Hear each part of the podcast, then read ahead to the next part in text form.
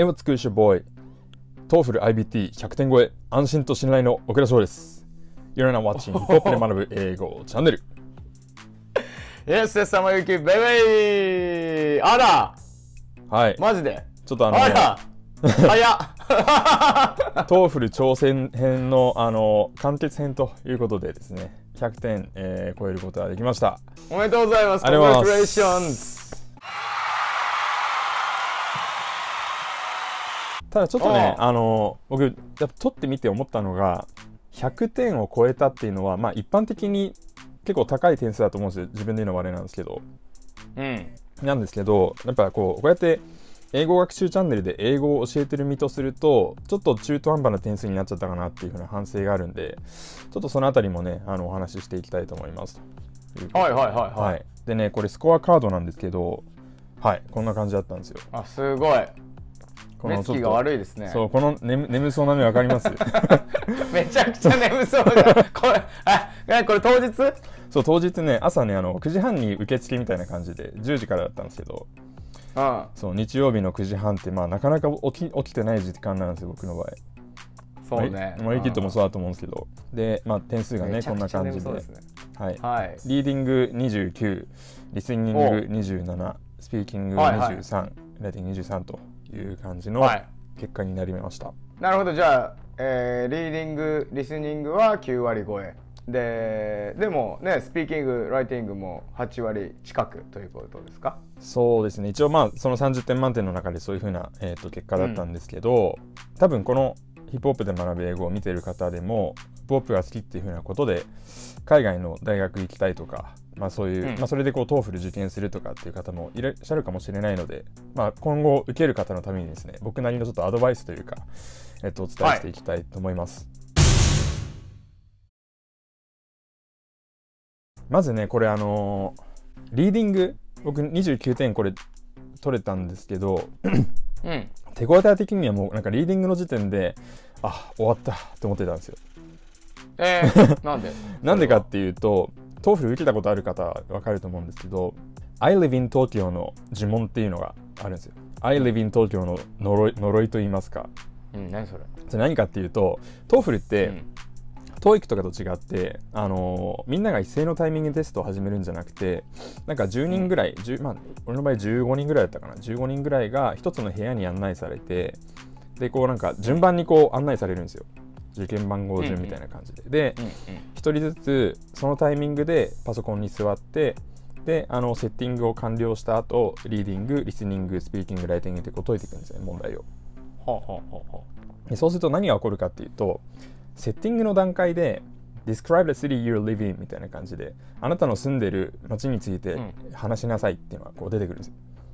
ううんうん。でそれっていうのは別にその内容がなんかこう問われるとかではなくてあくまでそれによって音量の調節をするみたいな。そこで話した声声量でスピーキングのテストでも喋ってくれればあのそれちゃんと評価しますよっていうふうな、そんな感じのやつだったんですよ。うんうんうんうん。そう。だからそれで Describe the city you live in っていうのがこうみんなこうで出てくるからそれがこう出てきた段階でみんなあ I live in Tokyo I live in Tokyo I live in Tokyo みたいな感じでこう言っていくわけですよ。それぞれのタイミングで。そうするとまずねこう自分がこうリーディング解き始めたとはじ始める前にもうすでにそれを言ってるやつがいて、なんだこいつというふうに思うと。で自分がそうあのリーディング解く前にそのセッティングの段階になると I live in Tokyo って言うと。うん。で解き始めると今度次になんかあの座ったやつとかそそのさらに後にこう来たような受験生がそのマイクテストのところに至って「I live in Tokyo I live in Tokyo」とかって言ってうん。でそのなんかこう「I live in Tokyo」の呪文がこう唱えられてでたまにそこにね「I live in 横浜」とかってこう混じってたりするのね ちょっとそれがこう微妙にこう壺に入っちゃったりとかしながらこのリーディングの問題にこう全然集中できなんか周りでいろんな音聞こえてこう集中できない中でこう解きあ解き解き始めてみたいな感じで。うん。よくさこう日本語の文章とか読んでても文字はちゃんと終えてるしなんか入ってくるけど何言ってるか全然こう頭に入ってこないみたいなところは時あるじゃないですか。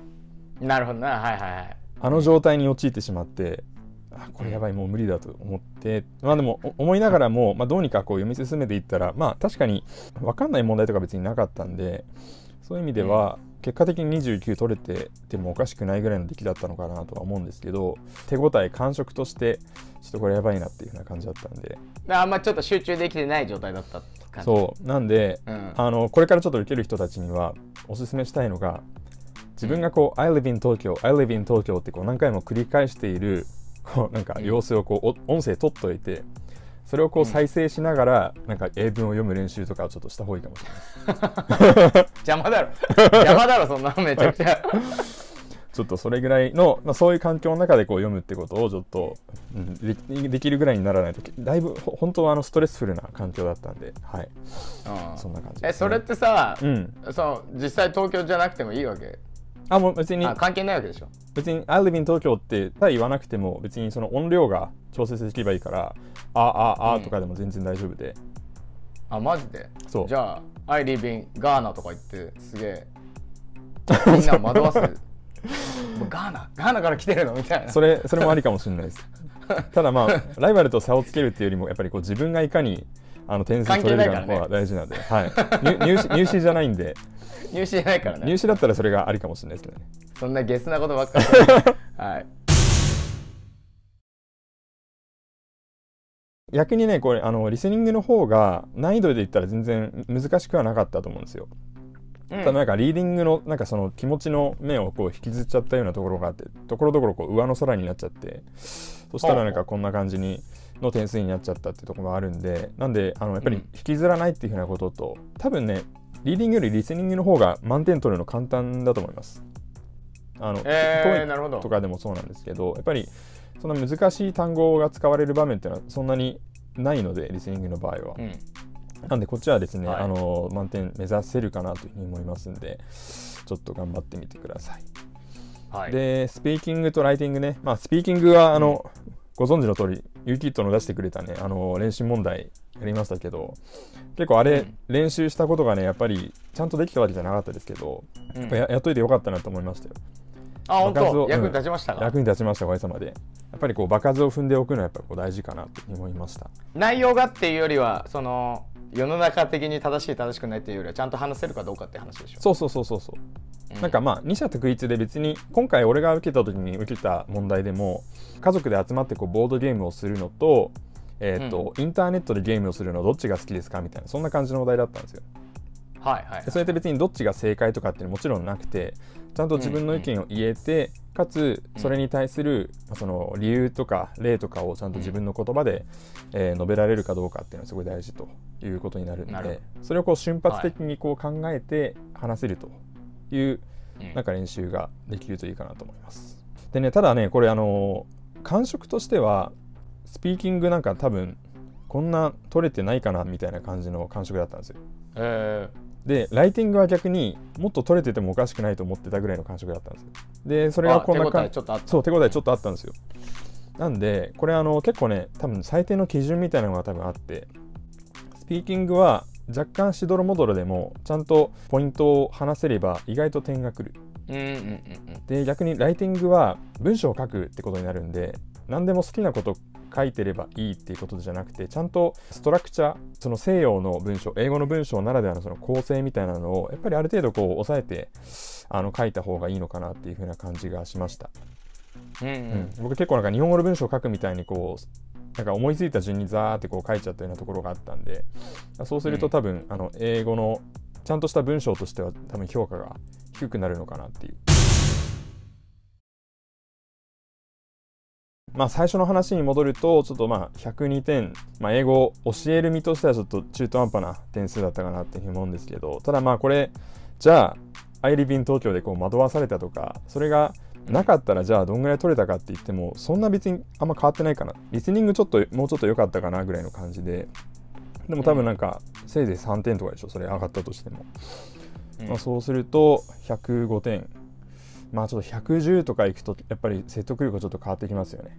ああなるほど。そうなんね、うん110とか、うん。まあでもあの一旦私の挑戦編としては100点を目指しますということで、まあ、それが終わったんで、まあ、ここから先は、はい。特に、えーチャンネルでは追わずに、まあ、自分の課題として今後やっていければとうん。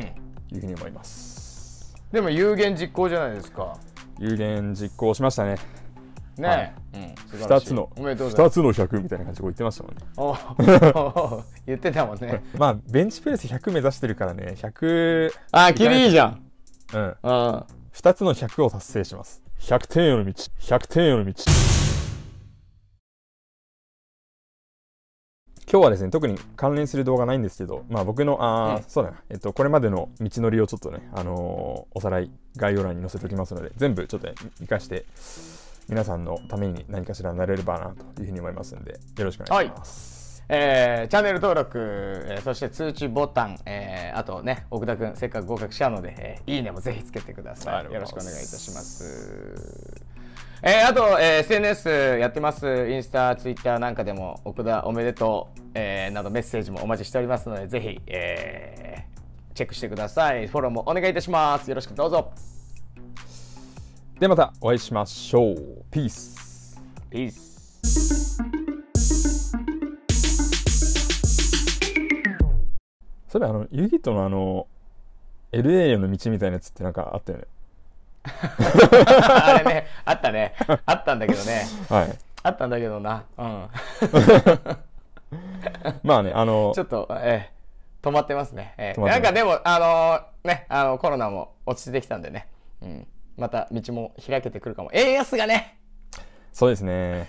円安がね、円安の方が、ただ円円高が次いつやってくるかっていうのを予測予測不可能な時代と言われる現代において分かんないですからね、今のうちにやっておくに越したことないかなと思うので、はい、そうですね。ちょっとはい。頑張りましょう。はい。ぜひ頑張りましょう、はい